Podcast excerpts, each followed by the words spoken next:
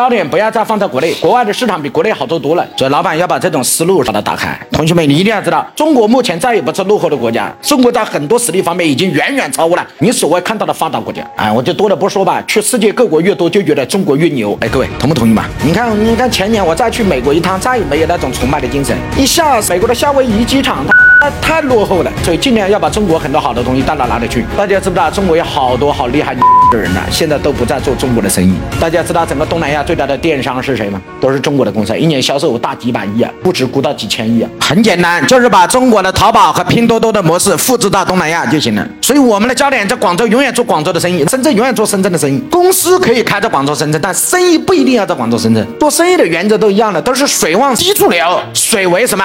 财，所以财富怎么来？把高处好的东西拿到低处去，就开始赚钱。大家知道，十年前埃塞俄比亚包吃包住一个月多少钱工资？你们猜一下。在二零一零年，在非洲最穷的国家埃塞俄比亚，中国人去开工厂，包吃包住，一个月底薪六十元人民币。这老板，这里我在这里和大家稍微分享一下。所以你不能把眼光做生意啊是活络了，都是水往低处流。